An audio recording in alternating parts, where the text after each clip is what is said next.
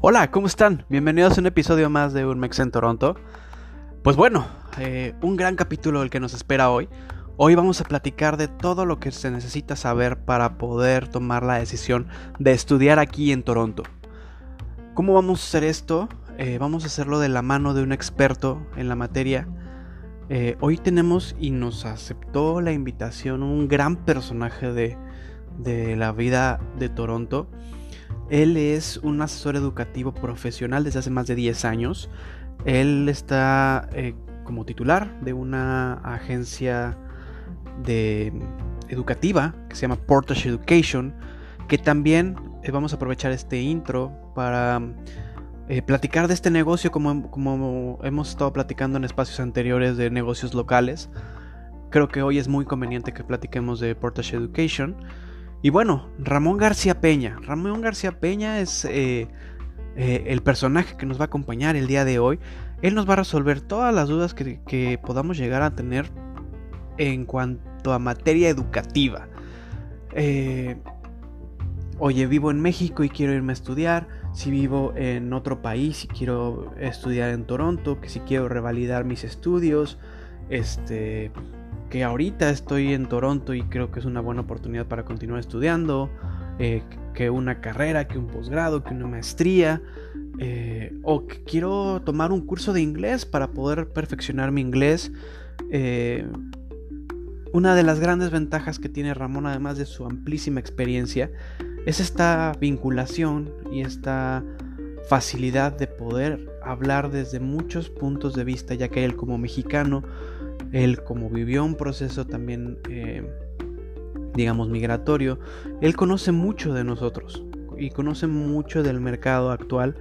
Eh, y además, aquí es donde vamos a platicar un poco de Portage Education. Portage Education es esta agencia que les comentaba que eh, se dedica a asesorar a cada persona de manera muy particular y muy personalizada en base a su situación, en base a su caso, en base al perfil, en base a, a, presupuestos, a necesidades, en fin, se hace como un traje a la medida y una de las grandes ventajas que tiene Portage Education es que ellos además de darte toda la asesoría educativa para que tú puedas llegar a cumplir tu objetivo, ya sea solamente eh, aumentar tu experiencia profesional o incluso llevar esta experiencia profesional para poder tener un estatus legal aquí y a lo mejor a la vuelta de la esquina poder aplicar para una residencia permanente, ellos te dan toda esta, toda esta estrategia en base a tus deseos y tus necesidades de manera educativa, hablando del perfil educativo, perdón, pero además tienen toda la asesoría migratoria. Entonces digamos que es un todo en uno en el que puedes llevar toda la información, te van a llevar de la mano paso a paso para que tú cumplas tu objetivo.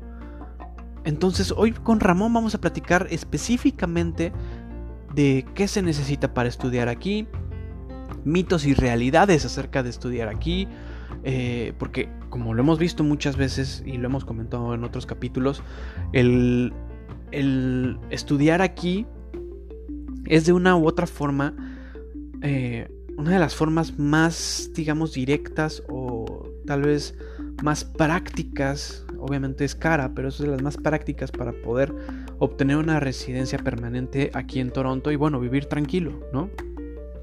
Entonces, vamos a resolver hoy todas estas dudas con Ramón. Eh, también Ramón nos va a hablar un poco de, de lo que es eh, actualmente la educación a partir de la pandemia, de lo que ha ido pasando a partir de que empezó la pandemia. Y nos va a platicar también eh, de otra cosa que él hace, que es muy interesante para nosotros como comunidad mexicana. Él es administrador de una página de Facebook, de una comunidad de Facebook que se llama Mexicanos en Toronto.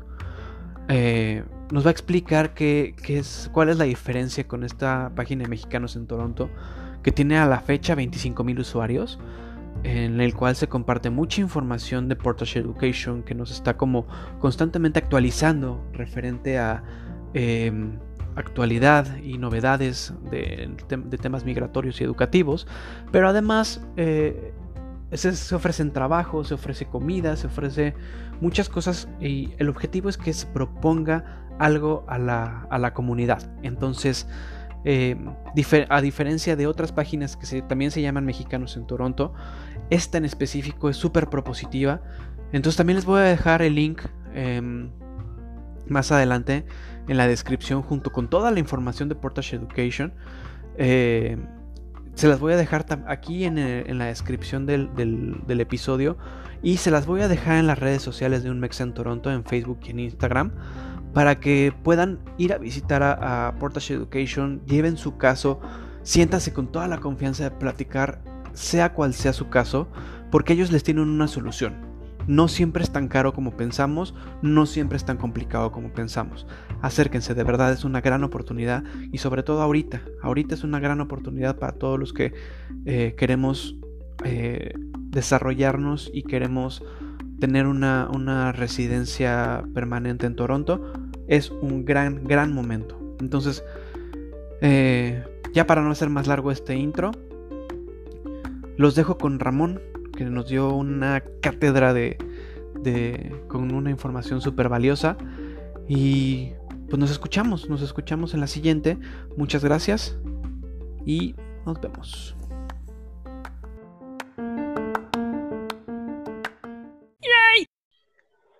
Hola, ¿cómo están? Bienvenidos. Pues estamos de regreso. como les decía, hoy tenemos una entrevista súper, súper divertida interesante y un tema que ahorita está súper, súper, em, digamos, eh, pues es de interés para muchos, ¿no? Eh, vamos a platicar, tenemos aquí una, una, gran figura de Toronto que yo estoy encantado de que esté con nosotros y que me haya aceptado la invitación. Él es Ramón García Peña. Hola Ramón, ¿cómo estás? Carlos, muy buenas tardes. Muy bien, muchas gracias por la invitación. Al contrario, muchas gracias por aceptarme la, la invitación. Eh, platicaba un poco en el intro que pues te dedicas a un montón de cosas acá en Toronto, eh, pero dentro de ellas eres asesor educativo, ¿cierto? Sí, así es. Yo tuve la oportunidad de eh, envolverme hace muchos años ya en la educación, en el sistema educativo canadiense, y pues para mí es ya una vocación de ayuda para Mm, los mexicanos, para la gente de otros países que he tenido la oportunidad de ayudar hace ya muchos años. Excelente. Pues Ramón, eh, me gustaría empezar, si, es posible, que nos platicaras un poquito cómo empieza tu historia aquí en Canadá, eh, a, qué te dedicabas en México, hace cuánto tiempo llegaste acá, como para tener un poquito de, de tu historia y a ver si después de eso pudieras platicarnos a qué te dedicas en realidad, qué es ser un asesor educativo y este tipo de cosas, para que todos tengamos como muy claro qué, es de tu vida, ¿no? Magnífico. Pues mira, eh, déjame decirte que yo soy originario de la Ciudad de México. Eh, ok, otro chilango. Federal antes, hoy, hoy soy chilango, hoy Ciudad de México. Muy bien. Vine hace ya 16 años a Canadá. La primera ciudad a la que yo llegué se llama Barrie, en la provincia de mm. Ontario. Es una ciudad que está unos 100 kilómetros al norte de Toronto.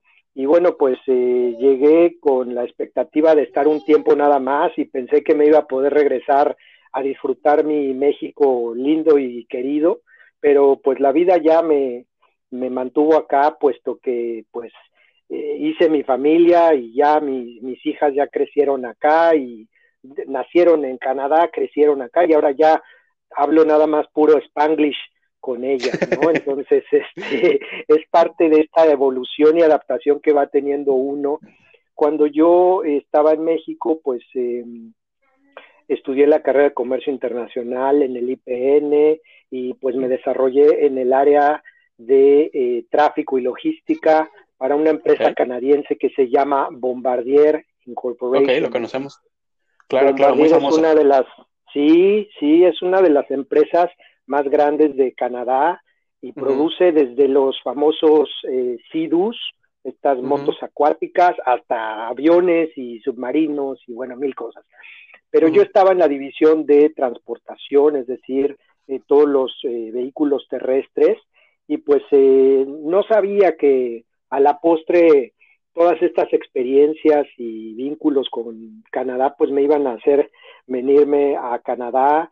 Eh, eh, conocí a, la que a la postre fue mi esposa, originaria de aquí de la ciudad de Toronto, y pues eso llevó una cosa, llevó a la otra, y acabé, acabé viviendo aquí en, en, la ciudad de Toronto ya hace varios años, pero pues, eh, pues en un cambio de profesión, ya sabes, cuando dejas lo, lo, tuyo, tu casa, tu cultura, tu país, pues tienes que un poco reinventarte. Y justamente fue parte de lo que me pasó a mí. Sucede que en mi ímpetu de buscar trabajo en Canadá, eh, cambié el último giro que tenía yo, que era la administración de recursos de información, que era lo que hacía yo en México para una empresa eh, americana, pues eh, ya no pude quizás hacer eso tanto. Y entonces una de las oportunidades que se me abrió fue trabajar en un high school, en una escuela privada de nivel medio superior, eh, que está ubicada aquí en el centro de la ciudad de Toronto. Entonces, pues eh, yo me encargué de inicialmente promover los cursos de preparatoria para estudiantes internacionales que venían, primero que nada, de México y de Centro y Sudamérica. El mercado natural por hablar el español, pero también, bueno, tengo la, tuve la oportunidad de estudiar el italiano, y el mm. portugués un poco, entonces pues eso me permitió expandir mis mercados hacia un poco Europa, hacia Brasil, y entonces eh, empecé a traer chicos no solamente de México, sino de otras latitudes, y de pronto se me abrió la oportunidad de traer estudiantes, eh, por ejemplo, de, de España, de Arabia Saudita, de Italia, jóvenes que querían venir a Canadá buscando una educación internacional y eso me permitió conocer después el sistema educativo canadiense en su nivel superior. Yo no sabía realmente de esto hasta que comencé eh, pues al calor de la batalla, aprendiendo, eh, haciendo los trámites para que los chicos vinieran a Canadá a estudiar, se graduaran de la prepa y después aplicaran por una carrera en el sistema eh, educativo canadiense. Así es que, bueno, pues ya son más o menos 11 años y medio, 12 años trabajando en este sector de la educación y la verdad es que es algo fenomenal, como tú dijiste, pues es algo que hoy en día tiene una gran popularidad entre nuestros compatriotas mexicanos, venirse a estudiar a Canadá por la enorme oportunidad que nos da para poder pasar al plano quizás de trabajo y de migración en un futuro.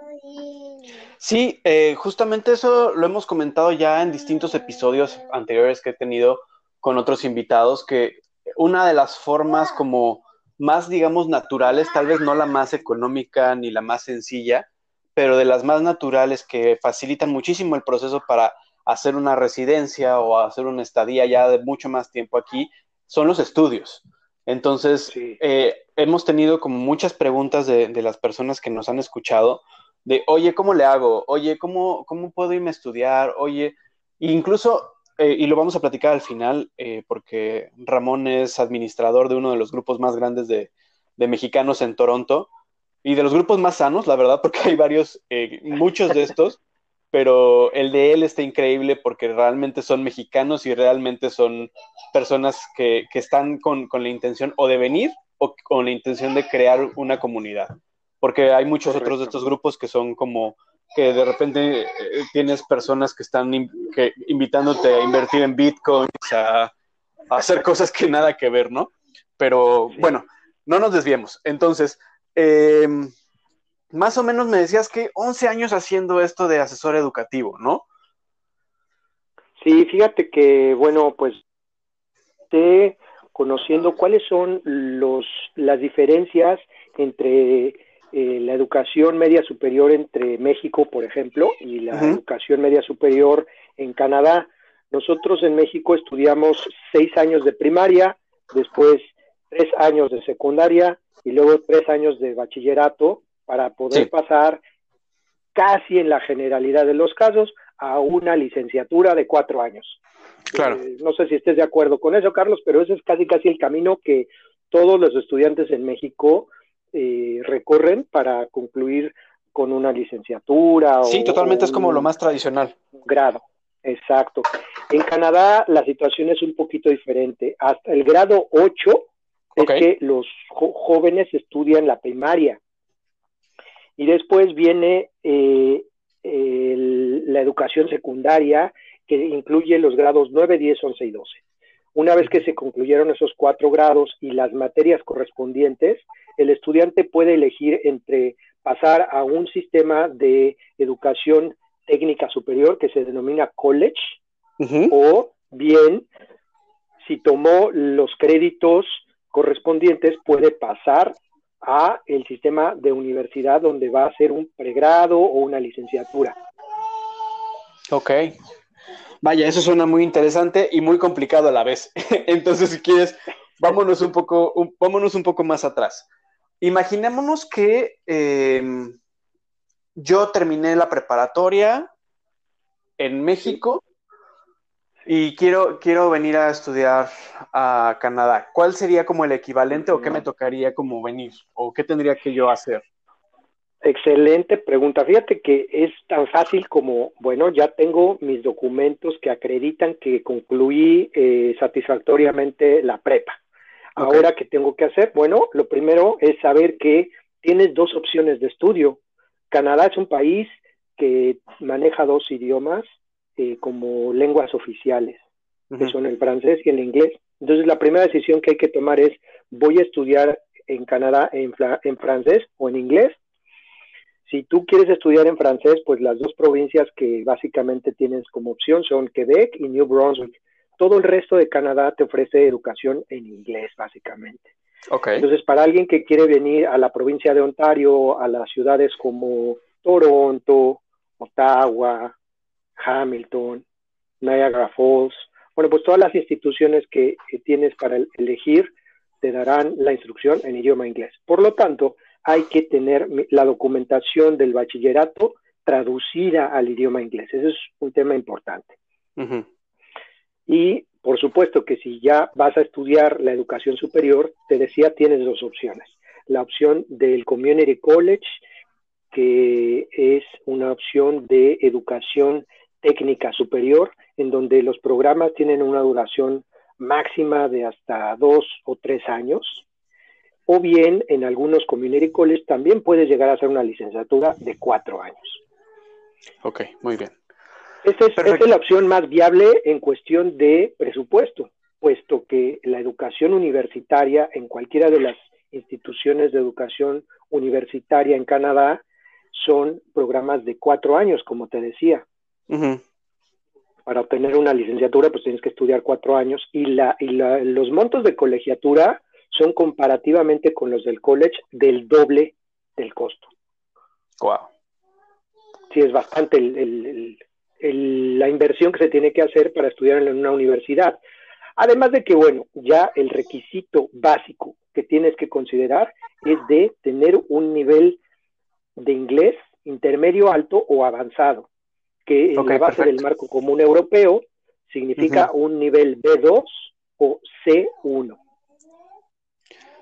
Ok. Justamente eso era lo que te iba a preguntar, Ramón. O sea, creo que de los primeros requisitos que en cualquier, eh, eh, digamos, eh, en cualquier escuela te van a solicitar, en cualquier institución te van a solicitar, este sería primero tener un nivel avanzado de inglés. Entonces, creo que para cualquier persona que nos pregunte qué se necesita para poder empezar a hacer una carrera acá, lo primeritito sería, amigo, amiga, ponte a estudiar inglés, domina tu inglés, certifícate y entonces empieza tu proceso, ¿cierto? Definitivamente el manejo del idioma inglés es la base o el francés, como mencionaba yo, si es que quieres ir a estudiar a las provincias de Quebec o New Brunswick. Entonces, puedes acceder a un programa de educación superior. Se me olvida, en un principio debía haber mencionado que también existe la opción de la educación vocacional, es decir, programas de educación superior cortos y mm. de un rango menor al que te ofrece el Community College como tecnólogo o la universidad como, pues, como licenciado, ¿no? Okay. Entonces, también existen algunos programas vocacionales que, eh, pues, le ayudan a algunas personas a tomar un programa corto de uno o máximo dos años. Pero sí, el, el, idioma inglés lo tienes idealmente que tener certificado simple y sencillamente para poder hacer la aplicación al programa de interés al que, al que estás eh, enfocándote, ya sea eh, de, educación infantil, de enfermería, de lo que sea, realmente de negocios, etcétera.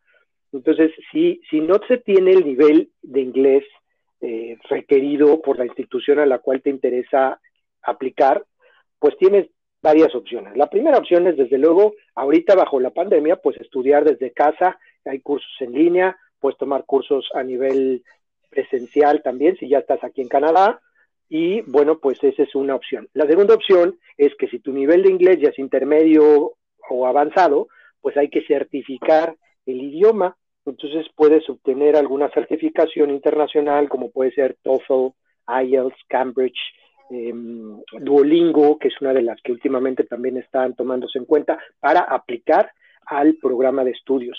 Y eh, existen otras alternativas como presentar el programa de em, inglés en la institución educativa a la cual vas a ir a estudiar. Entonces puedes hacer un programa de inglés en Canadá a través de una academia de idiomas aquí en Toronto o en Niagara Falls o en Ottawa.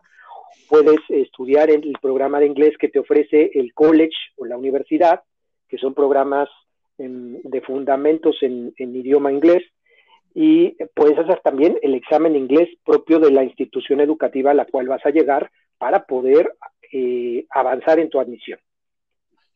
Perfecto.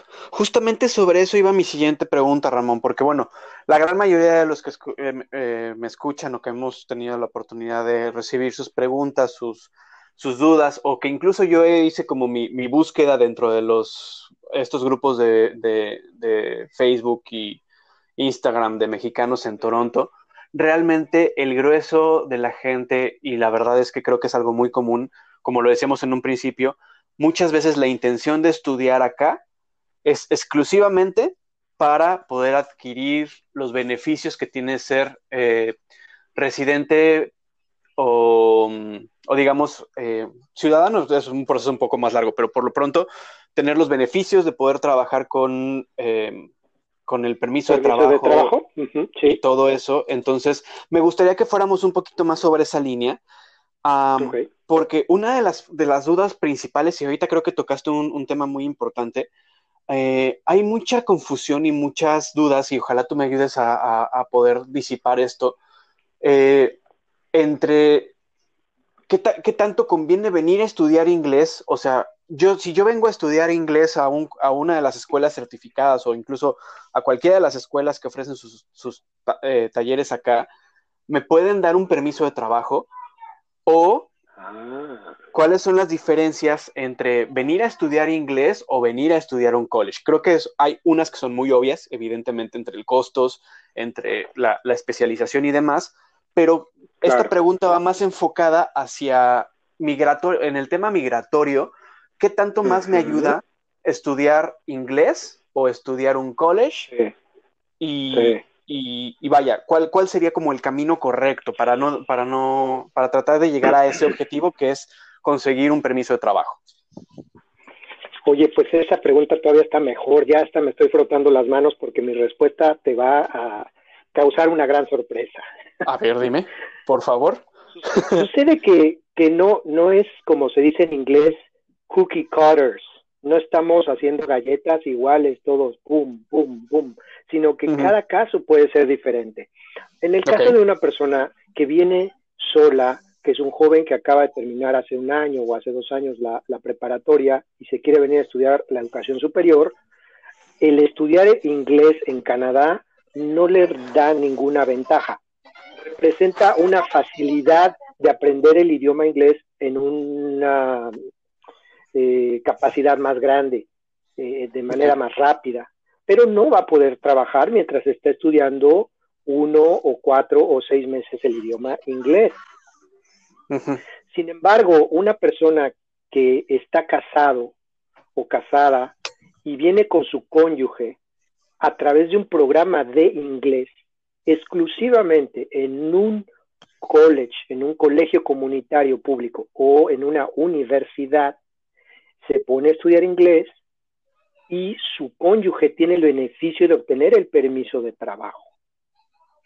Entonces, oh, estamos hablando de, condiciones muy diferentes, ¿no? Claro. Eh, hablando de particularmente ese tiempo de estudio del idioma inglés. Entonces, no podemos decir que sea o no beneficioso, puesto que para unos sí lo puede ser más que para otros. Entonces, el idioma inglés... Eso... Sí, sí. Perdóname, no, no, perdóname. Ajá. Lo que te quería comentar era que el idioma inglés se aprende definitivamente más rápido estando aquí en Canadá que estando en cualquier otro país de, que no sea de habla inglesa. Entonces, si tu auditorio, tu amable auditorio dice, bueno, ¿y qué hago? ¿Qué me recomiendan? Pues yo les recomendaría que, de acuerdo a sus capacidades eh, de presupuesto, vean si pueden llegar a estudiar el idioma inglés a Canadá. ¿Por qué? Porque sobre todo, como lo mencioné, para familias jóvenes, eh, quizás eh, conozcas algunos casos, bueno, pues eh, mientras él o la señora está estudiando su curso de inglés en el college, pues su cónyuge ya está desarrollándose profesionalmente en Canadá y ya dejaron atrás algunos elementos que les causaban mucho ruido en su cotidianidad, como el tema de inseguridad, a lo mejor, o como otros temas, y ya están iniciando su proceso realmente estando aquí en Canadá. Y eso es importantísimo.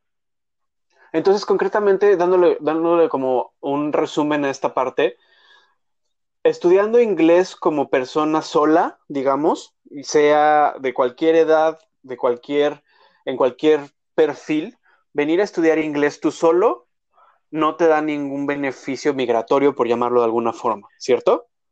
Correcto. Pero si, por ejemplo, una familia eh, el esposo o la esposa quiere venir a estudiar inglés a, una, eh, a un college, me decías, ¿no? Así es. Eh, digamos que la otra persona de la pareja podría obtener un permiso de trabajo de tiempo completo o de, o de tiempo de part-time. la persona que está estudiando inglés no puede obtener el permiso de trabajo ni de tiempo completo ni de medio tiempo, pero su cónyuge sí su cónyuge puede obtener un permiso de trabajo abierto de tiempo completo. Entonces, eso es un beneficio enorme. Y esto es muy interesante porque es, es donde radica mucha de la desinformación que hay ahora, ¿no? Porque mucha gente te dice, no, sí, si vienes a estudiar inglés, sí puedes tener permiso de trabajo. Y otros te dicen, no, compadre, no, no es así, ¿no? O sea, no puedes venir a estudiar. Si vienes a estudiar inglés, no se puede obtener permiso de trabajo. Amigos, aquí está la duda y aquí está claro. Como dice Ramón, no es como de que o sí o no, o sea, dependiendo mucho el caso, y es algo que voy a hacer mucho, mucho hincapié durante todo el episodio. Por eso existen los asesores educativos, por eso hemos dicho que siempre se acerquen a un profesional, lo dijimos con el, episodio con Isabel, acérquense a un abogado, acérquense a un profesional para que los asesoren, porque así como es, Ramón nos acaba de dar este tip maravilloso que puede ser súper útil, puede haber 400 tipos de, estructuras diferentes en los que podrías acoplar tu perfil o tu situación para poder llegar al objetivo que es poder estar aquí de manera legal. Y como bien dice Ramón, olvidarte de inseguridades y olvidarte de todo eso que tenemos que tristemente dejar atrás en nuestro país, ¿no? Correcto. Entonces, eso, eso estuvo, estuvo increíble, Ramón. Muchísimas gracias. Eh, creo que la siguiente pregunta ah, es va, enlazada con la que te hice hace un ratito. ¿Qué es lo que se necesita em, estudiar o cuál es el camino a seguir para yo obtener una residencia? Porque una cosa, y es algo que quiero dejar claro, una cosa es que te den un permiso de trabajo, pero en cuanto ese permiso de trabajo se termina, básicamente pues, se termina y ya no tienes posibilidad de elaborar. Entonces tendrías que buscar una opción siguiente para poder volver a reestructurar tu, digamos, tu estatus migratorio. Entonces, ¿cuál, ¿cuál sería, digamos, el deber ser, Ramón, para poder obtener, después del, ah, digamos, eh, yo quiero estudiar un college, digamos, por, poner un ejemplo. Cuando, yo sé que hay ciertas escuelas o cierto tipo de estudios que después de terminar me permiten aplicar para una residencia permanente. ¿Me podrías un poco adentrar en este tema? Sí, con mucho gusto. Fíjate que ese es un tema todavía más eh, complicado porque ahí sí ya estamos hablando de dos cosas. Estamos hablando de un plan educativo ligado a un plan migratorio. Entonces, justamente una empresa como la que tengo el gusto de liderar, pues eh, eh, te da estas dos partes para que te ayuden en tu análisis de oportunidades, para que veamos cuáles son las mejores alternativas para ti. Entonces, aquí implica ver dos cosas, el perfil del candidato que va a hacer un programa de estudios y el perfil del graduado que va a aplicar después para un programa migratorio. Entonces, es algo verdaderamente ya elaborado eh, llevar a cabo un análisis así. ¿Por qué? Porque mira, cuando tú estás como estudiante en la provincia de Ontario, es un poco diferente a, a, ser estudiante en las famosas provincias atlánticas y es un poco diferente a estar como estudiante en la provincia de Alberta, por ejemplo. Pero además, y impacta mucho cuál es el grado de estudios que estás haciendo.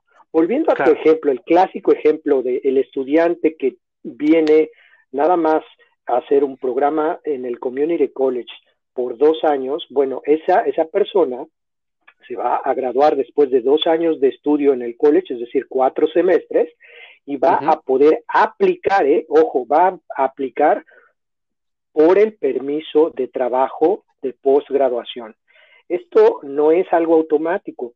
Si esta persona, por azares del destino, no aplica en tiempo y forma a ese permiso de trabajo de posgraduación, puede perder el beneficio de trabajar en Canadá y de que su cónyuge, eh, eh, dado el caso, trabaje también con un permiso de trabajo abierto federal, es decir, que puede trabajar en cualquier parte de Canadá, puede perder ese derecho. Entonces, no es automático. La gente dice, estudia en Canadá y, después te quedas a trabajar. No, señores, hay que tener mucho cuidado porque en tiempo y forma, después de la grabación, se tiene que aplicar para este famoso Post-Graduation Work Permit. Y eso es lo que le va a permitir al, al graduado el beneficio migratorio. Amigos, como están escuchando, estamos despejando todas las estos mitos urbanos que existen en los que te dicen vente a estudiar y después trabajas y ya, listo, perfecto. No es así de sencillo. Como vieron, se tiene que hacer un traje a la medida en base a los estudios, en base al perfil, en base al nivel de inglés, en base todo, todo digamos que se moldea, ¿no, Ramón? De, al perfil de la persona, si no me equivoco. Así es, así es. Y definitivamente es más intrincado que un consultor migratorio te diga, vente a estudiar yo te hago tus aplicaciones y listo. Aquí nosotros tenemos la fortuna, Carlos, de contar ya con mucho tiempo viendo distintos perfiles de candidatos, de profesionistas, de personas que han pasado por distintos elementos. Entonces, eh, nos da una gran visión el poder decirle a la persona, mira, con base en tu perfil, estas son tus oportunidades. Vente a hacer una maestría, es verdad, vas a, vas a tener que invertir más en, tu proceso eh, educativo, en tu plan educativo vas a tener que invertir directamente en una maestría, en una universidad. Pero sabes que en cuanto te en cuanto te gradúes vas a estar en el mejor nivel y en la mejor posición en, comparativamente a que hubieras hecho un programa vocacional o de, o de técnico superior. Entonces, pues esos son elementos de mucho valor que la gente pues a veces eh, desconoce y pues nosotros con mucho gusto lo podemos hablar con, con el candidato y su familia para ofrecerles las mejores opciones. Y por otro lado, hay que notar que las leyes migratorias en Canadá son, eh, digamos, bastante inestables. eh, se dieron casos hace algunos años, cambian bastante y se dieron casos que había estudiantes que habían estudiado un programa de administración en la provincia de Saskatchewan porque querían migrar a través del programa provincial de, denominación provincial de Saskatchewan y sucede que al haber concluido el proceso, esa carrera ya no estaba dentro del listado de profesiones demandadas por Imagínate eh, la provincia. Sí, o sea, son temas muy complejos que hay que considerar siempre. Oye, y bueno, Ramón, oh, esto ya es análisis personal y es eh, algo que yo siempre he pensado y que, que se lo he dicho a muchos de los que de los que me preguntan, porque obviamente estando acá la gente te pregunta. Siempre se los digo, la, mm, el costo o lo que inviertas en tu futuro es directamente proporcional a lo que te vas a tardar en hacer tu proceso migratorio. Digamos, como yo lo veo, es entre más dinero puedas invertirle a este proceso, menos tiempo va a pasar. O sea, menos, menos brincos vas a tener que estar dando, ¿cierto o falso? O, me aventé muy...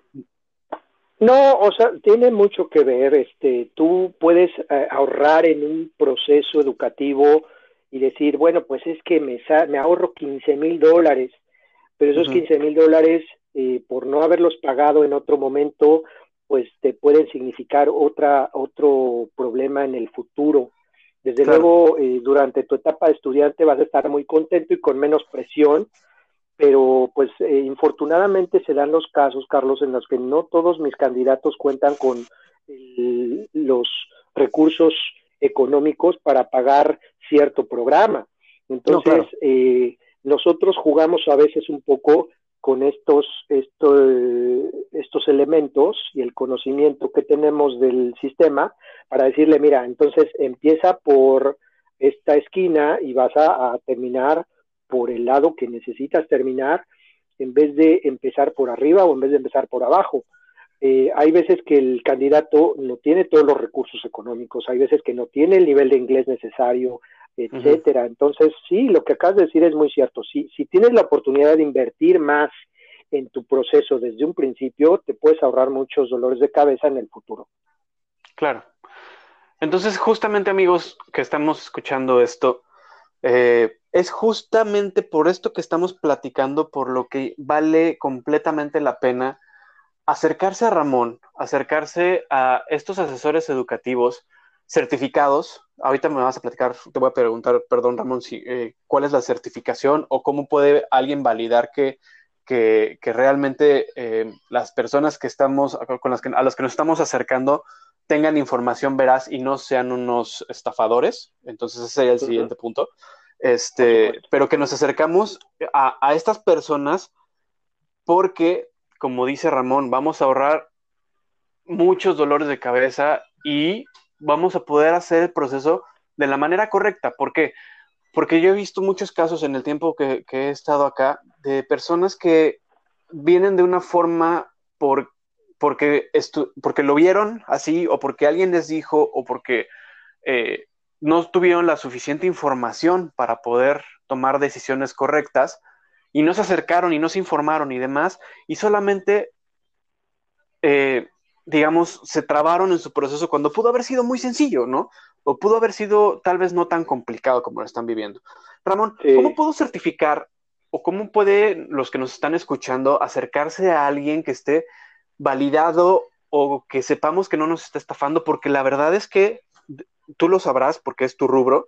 Cada día hay más estafadores allá afuera eh, abusando de la necesidad y abusando de que este tema es un tema muy complejo que, nada más con que alguien hable bonito, pues se lo crees, ¿no? Entonces, ¿cómo podemos hacer para, nosotros certificar?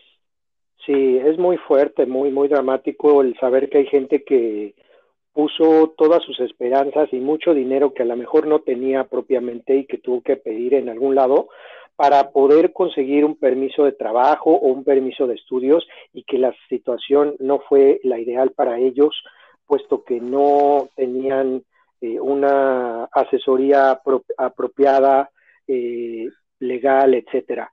Y bueno, pues mira, hasta, hasta dentro de estas labores que hacemos para la comunidad, me contacta gente, algunos paisanos diciéndome, Ramón, esta, este documento, este permiso, esta oferta de trabajo es, es eh, fidedigna, es legal, y pues este, nos dedicamos a veces hasta llamar a las empresas que ellos nos dicen para asegurarnos de que recursos humanos o la persona encargada de la contratación está poniendo esos puestos de trabajo o ofreciendo algo legal, ¿eh? y pues en muchos casos no es así, es, es, muy, muy triste ver que la gente está siendo estafada. Yo creo que lo, lo ideal es eh, pues echarse un clavado a las páginas oficiales del gobierno de Canadá, donde se pueden ver los nombres, lo, la, la, los registros y, la, y los nombres de las empresas y de los consultores que sí nos pueden llevar a obtener un documento legal para poder estar trabajando y o estudiando en Canadá. Perdón, fíjate que me quedó, que, que me quedó en el tintero parte de la pregunta anterior, ahorita que estoy haciendo memoria, mencionabas que, digamos, que cuáles eran los tipos de, programas que te permiten obtener la residencia permanente, ¿no? Eso me preguntaste también. Yo creo que ese, ese punto es bien interesante. Eh, esto varía de acuerdo a la provincia, y de acuerdo a las necesidades de la, de la industria y de los eh, trabajos que ofrece Canadá para sus nuevos inmigrantes. Entonces, lo primero que hay que conocer es que la institución educativa esté listada eh, por el gobierno de Canadá para ofrecer un programa de educación, eh, ya sea técnica superior o universitaria, y esto se, denomina como un DLI, que significa Designated Learning Institution, una institución designada para el aprendizaje avalada por el gobierno federal. Eso es súper importante. Lo segundo es conocer cuáles son las regulaciones de la provincia. ¿Por qué? Porque en muchos casos, como te decía, la provincia me permite em, o toma en cuenta las horas de trabajo parcial que tuve durante mi etapa de estudiante, tuvo en cuenta eh, los días estudiados en Canadá, además de la etapa de permiso de trabajo de posgraduación. Y entonces muchas veces con simplemente haber obtenido, después de graduarme, una oferta de trabajo permanente, eh, dependiendo del rubro o dependiendo de la provincia, ya puedo inmediatamente aplicar para la residencia permanente. Wow, ok. Entonces, en otros casos habrá provincias, y particularmente podemos hablar de la provincia de Ontario, en donde tú cumples tus eh, dos años de estudios, idealmente, y después cumples dos años de trabajo con tu permiso de trabajo de posgraduación, y si logras obtener las horas, número de horas trabajadas requeridas por el gobierno y estás en una posición eh, en tu trabajo, pues entonces cumples con los requisitos para ya poder aplicar a la residencia permanente. Y hay quienes necesitan todos los tres años de permiso de trabajo para lograr ese objetivo. Mm. Regresamos a lo mismo, ¿no? Tenemos que, que, acercarnos a un asesor educativo, a un asesor migratorio, que es creo que una de las grandes ventajas que tiene Ramón, amigos, eh, por lo que los invito, de verdad los invito a que, a que hagan una consulta a través de su, agencia, porque también tienen consulta migratoria, digamos que te ofrecen el paquete completo en el cual eh, te, digamos que te lo adecúan a perfectamente el perfil que tú tengas y te da las opciones de en todos sentidos. Así como están escuchando ahorita Ramón, es una de las personas más capacitadas en este, en este rubro para el mercado mexicano porque conoce el mercado mexicano y porque lleva años viendo el, movimiento del mercado canadiense. Entonces, si hay una voz autorizada aquí, la tenemos hoy en el podcast, ¿no? Gracias, Carlos. Pero aquí lo que tengo que decirte es que más bien más sabe el diablo por viejo que por diablo. ok, sí, básicamente eso, amigos, totalmente cierto. Entonces, sí, claro, claro, totalmente tienes razón en esa parte. La experiencia es la que te ha llevado a, a poder diseñar este, estas, estas estrategias, que más que, más, yo más que planes de estudio y planes migratorios los llamo como estrategias, porque estás jugando con muchas variables, ¿no? Es correcto. Entonces, eh, sí, sí, está, está increíble.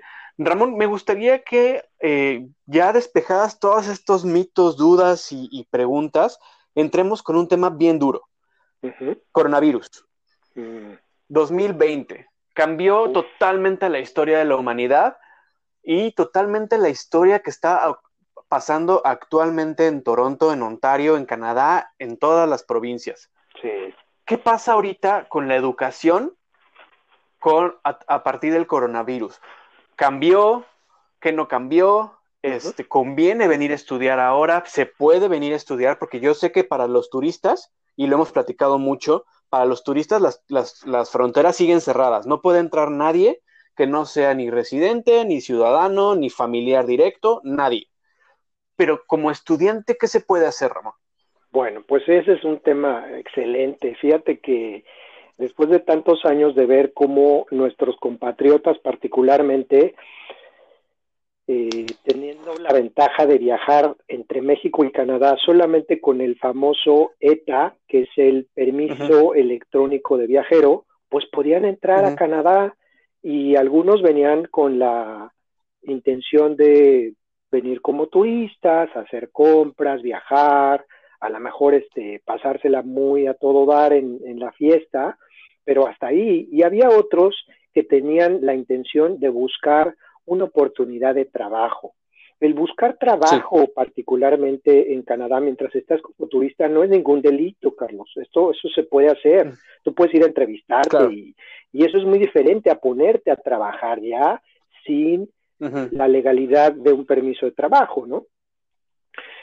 Y también le permitía a mucha gente venir como turista y después ponerse a estudiar un programa, eso sí, menor a seis meses de duración, de inglés o de francés para eh, poder estar listo a pasar al siguiente nivel educativo que ya te permitía tanto estudiar como trabajar legalmente. Entonces, el coronavirus nos cayó, que fue en, digamos, eh, febrero del 2020, ya estaba. Febrero, marzo 2020. Sí, y entonces se cerraron las fronteras, la gente ya no podía viajar fácilmente, y entonces desde ese momento, el año pasado, se detuvieron muchísimos programas, porque lo primero que pasó fue que cerraron sus puertas las instituciones y dejaron de darse las clases presenciales. Entonces pasamos a una modalidad de educación en línea que además me parece que llegó para quedarse. Si no en totalmente cursos en línea, ahora vamos a ver muchos cursos híbridos. Una parte va a ser en línea y otra parte será presencial. Pero a partir de ahora se abrieron otras condiciones. Eh, con el COVID, pues mucha gente no pudo viajar más y la ventaja que el mexicano tenía para venir a Canadá solamente con el ETA se esfumó y para todo mundo, ¿no?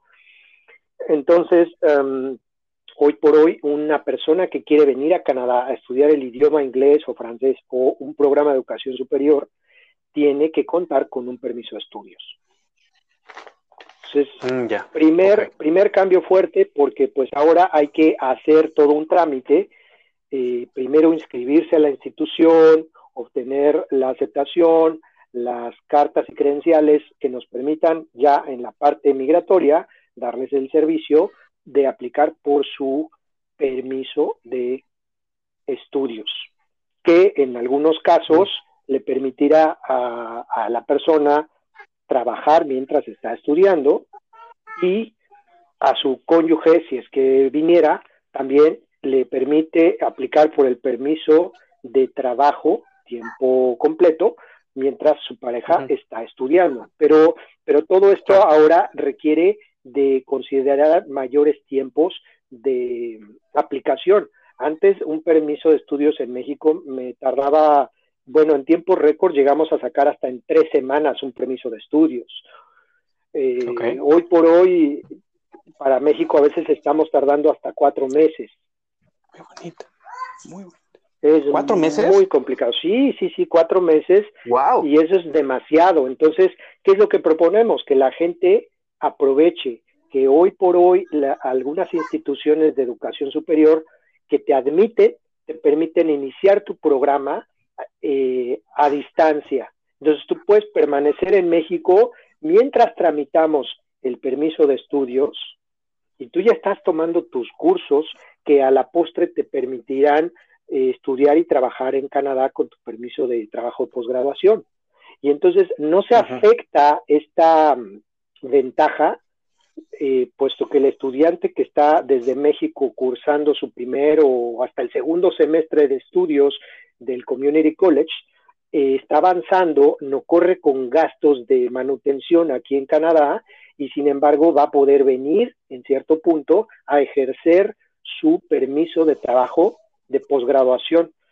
Y no solo eso, sino que el gobierno canadiense ah, está trabajando eh, en esta necesidad de apoyar a las instituciones de educación superior, a los estudiantes, a los futuros trabajadores, y le dice, mira, tú inicia tus estudios desde México y si en algún momento dado tu proceso de aplicación por el permiso de estudios no fue positivo y eres rechazado, entonces la institución educativa te devuelve el pago del semestre que hayas hecho y bueno, pues en dado caso se inicia otro proceso, pero ya la, la oportunidad no puede ser mejor, ¿no?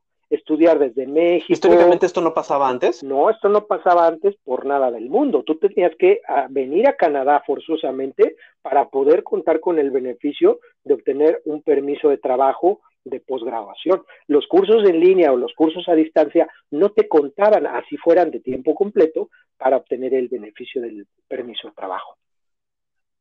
Pues está increíble, ¿no? Porque si lo vemos desde un punto de vista mucho más amplio, digamos, yo tengo mi trabajo en México, puedo seguir trabajando, puedo seguir con mi ritmo de vida, puedo empezar a estudiar un sistema en línea, a distancia, en una universidad de acá, y en cuanto se abran las fronteras o incluso en cuanto pase el proceso eh, y se, me admita con mi permiso de estudiante, ya puedo migrar a, a Toronto, a Canadá en general, y poder empezar una, un historial académico sin todo este riesgo de a ver si puedo o a ver si me adapto a, Canadá.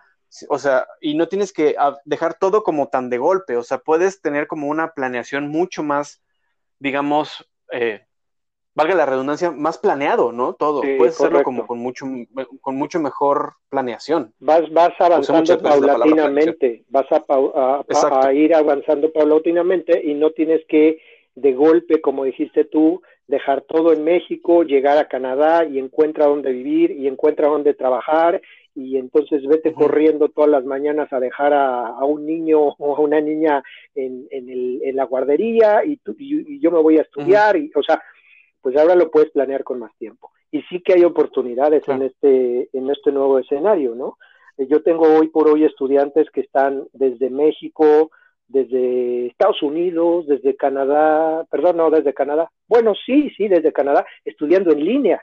O sea, no, están estudiando eh, eh, yendo al college. Todo el mundo hoy por hoy está estudiando en línea. Ramón, en tu experiencia, ¿notaste algún cambio de disminución o aumento en las tarifas o en, las, eh, digamos, colegiaturas? No, no, realmente al, por el contrario, yo creo que muchas instituciones han hecho el esfuerzo de mantener sus costos lo más eh, posible hacia lo que fue 2019.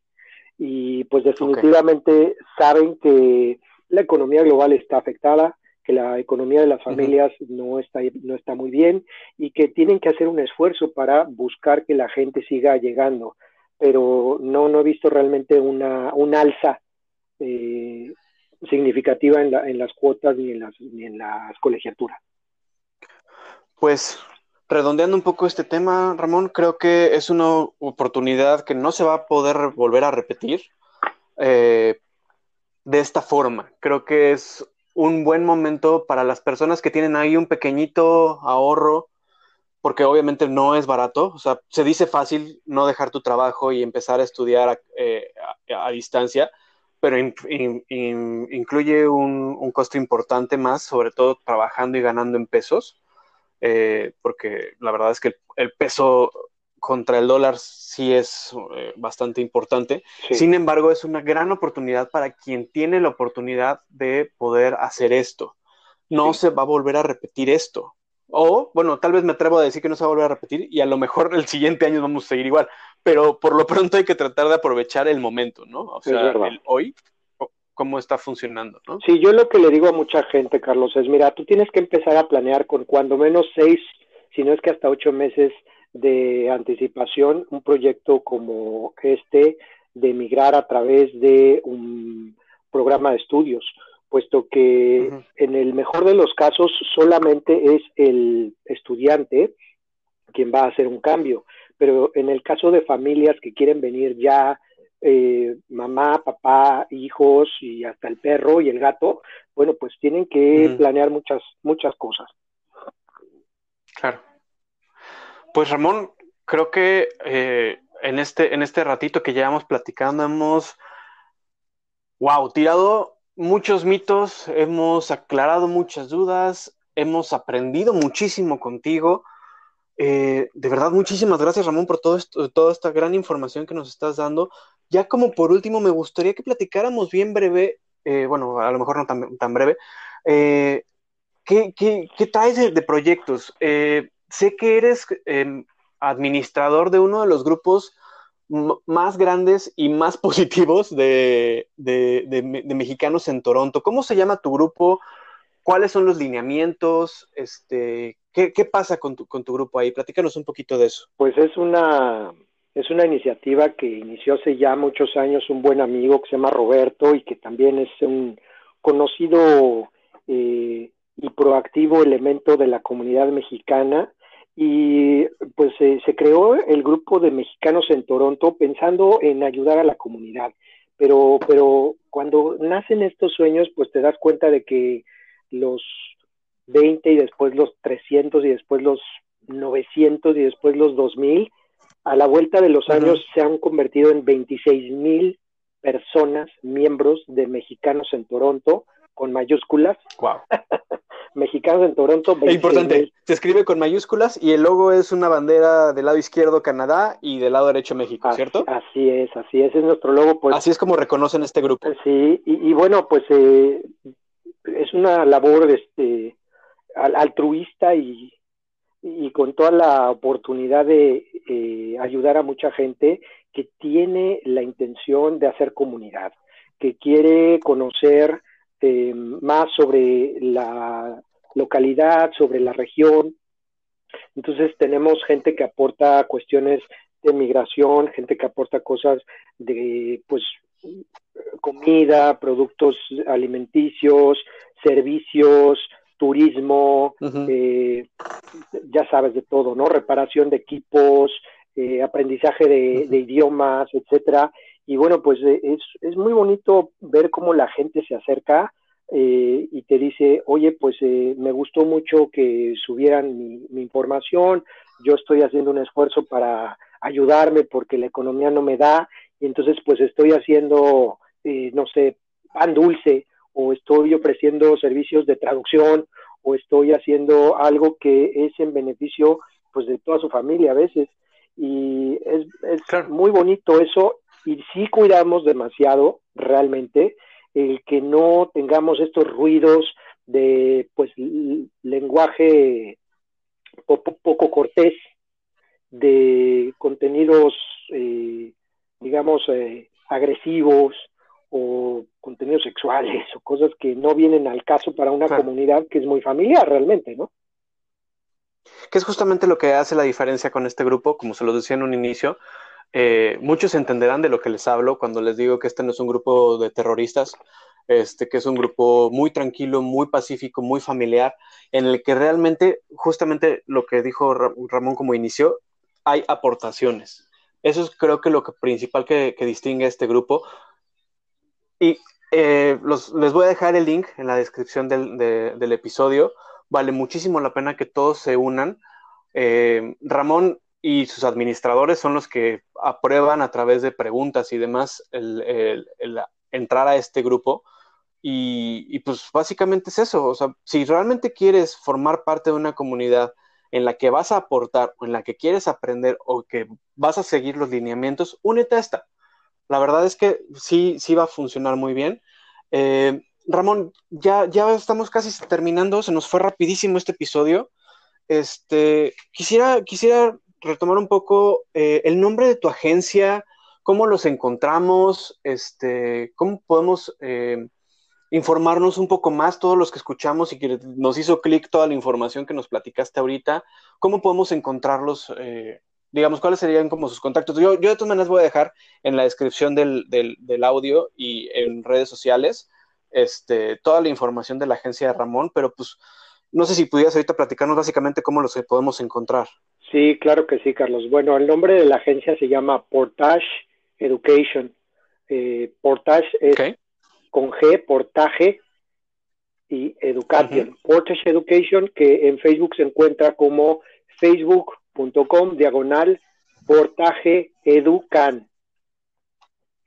¿Educan? Educan, exactamente, de Educación Canadá. Y eh, nuestra página web es www.portageeducationcanada.com. Perfecto. Y pues ahí, está, ahí van a tener em, toda la información.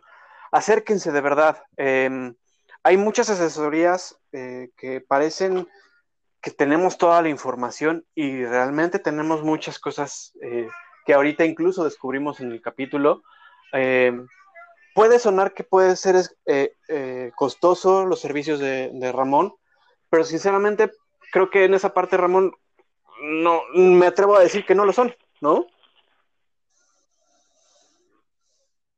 Ramón. No, no, realmente pues son servicios que se tienen que cubrir. Todavía nos escuchamos, ¿verdad? Sí, aquí, aquí seguimos. De repente como que se fue el audio, pero ya estamos aquí. Perfecto. Sí, aquí estoy, Carlos. Pues eh, eh realmente quiero decirte que no son servicios costosos, te ahorran mucho a la, en el futuro, puesto que no pierdes tiempo y no pierdes oportunidades. Creo que eso es lo más valioso que te puedo decir respecto a un servicio profesional de consultoría, tanto educativa como migratoria profesional. Que además es eso, tienes un combo, ¿no? O sea, tienes los dos. Tienes ahí una fusión padrísima en la que cubres absolutamente todo, ¿no? Así es, así es, Carlos. Y con mucho gusto ayudando a la gente que está tanto dentro de Canadá como la gente que está escuchándonos en tu auditorio en México, en Estados Unidos o en otro país. Tenemos gente hasta en España, en Italia, nos escuchan en Alemania también. Entonces, anímense, anímense a acercarse a las redes sociales. Insisto, ahí les voy a dejar en redes sociales y en en la descripción del, episodio toda la información de Portage, eh, que es la agencia de Ramón. Eh, Ramón, ¿algo más que quisieras compartirnos? ¿Algo, ¿Algún proyecto que traigas entre manos? ¿Algo que quisieras ahorita eh, dar primicias o algo? Pues quizás comentarte que nosotros estamos acercándonos con gente que trabaja por nuestra comunidad de trabajadores agrícolas, estamos viendo la forma de que ellos puedan quizás eh, asegurar su certificado de bachillerato con validez de la SEP. Estamos viendo si conseguimos oh, eh, algunas donaciones para que ellos pues se vean beneficiados, que el programa de trabajadores agrícolas de México es uno de los más fuertes para Canadá y pues eh, es gente que produce algunos de los alimentos que consumimos cotidianamente aquí en, la provincia y en Canadá. Y pues eh, vamos a ver hasta dónde logramos llegar apoyando a esa, comunidad. Vamos a tratar de seguir con más información en los foros de, Facebook, en la página de Mexicanos en Toronto. Y pues eh, agradecerte muchísimo porque me das la oportunidad de acercarme a tu auditorio, a la gente que tiene una idea, una pequeña luz de quizás hacer un cambio en su vida, aprovechando las ventajas que ofrece Canadá y si nosotros podemos ayudarle a esclarecer cualquier duda, pues será un gusto enorme. Así es que de verdad, muchísimas gracias, Carlos. Al contrario, créeme que el más agradecido en esto soy yo. Hicimos, tuvimos un episodio increíble. Eh, amigos, pues nada, eh, no me quiero ir, pero ahora sí que se nos está acabando el tiempo. Eh, Sé que van a salir muchas dudas, sé que van a, vamos a, a abrir solamente una pequeña parte de todo este abanico enorme de información para cualquier consulta, ahí voy a dejar el contacto de Ramón. Ramón, espero que en algún momento dado pudieras aceptarnos una invitación más para, para continuar con estos temas. Creo que son, son inagotables y pues, se platica muy rico siempre contigo. Muchas gracias. Este, igualmente. Eh... las preguntas directas al clavo. Eso me gustó mucho y encantado de volver a tu programa. Con mucho gusto. Pues encantado yo. Muchas gracias, Ramón. Eh, muchas gracias, amigos del auditorio. Eh, nos escuchamos en la siguiente. Por favor, síganos en Facebook y en Instagram como Un Mex en Toronto. Ahí estamos subiendo mucha información. Van a encontrar mucha información de lo que, de lo que vimos hoy. Les voy a subir artículos, les voy a subir eh, las páginas y contacto de Ramón y de Portage, así como el enlace para que, se, para que sean parte de, de estos 25 mil usuarios que ya forman parte de, Mexicanos en Toronto. Y pues nada, muchas gracias. Nos escuchamos en la próxima. Buenas noches. Hasta luego.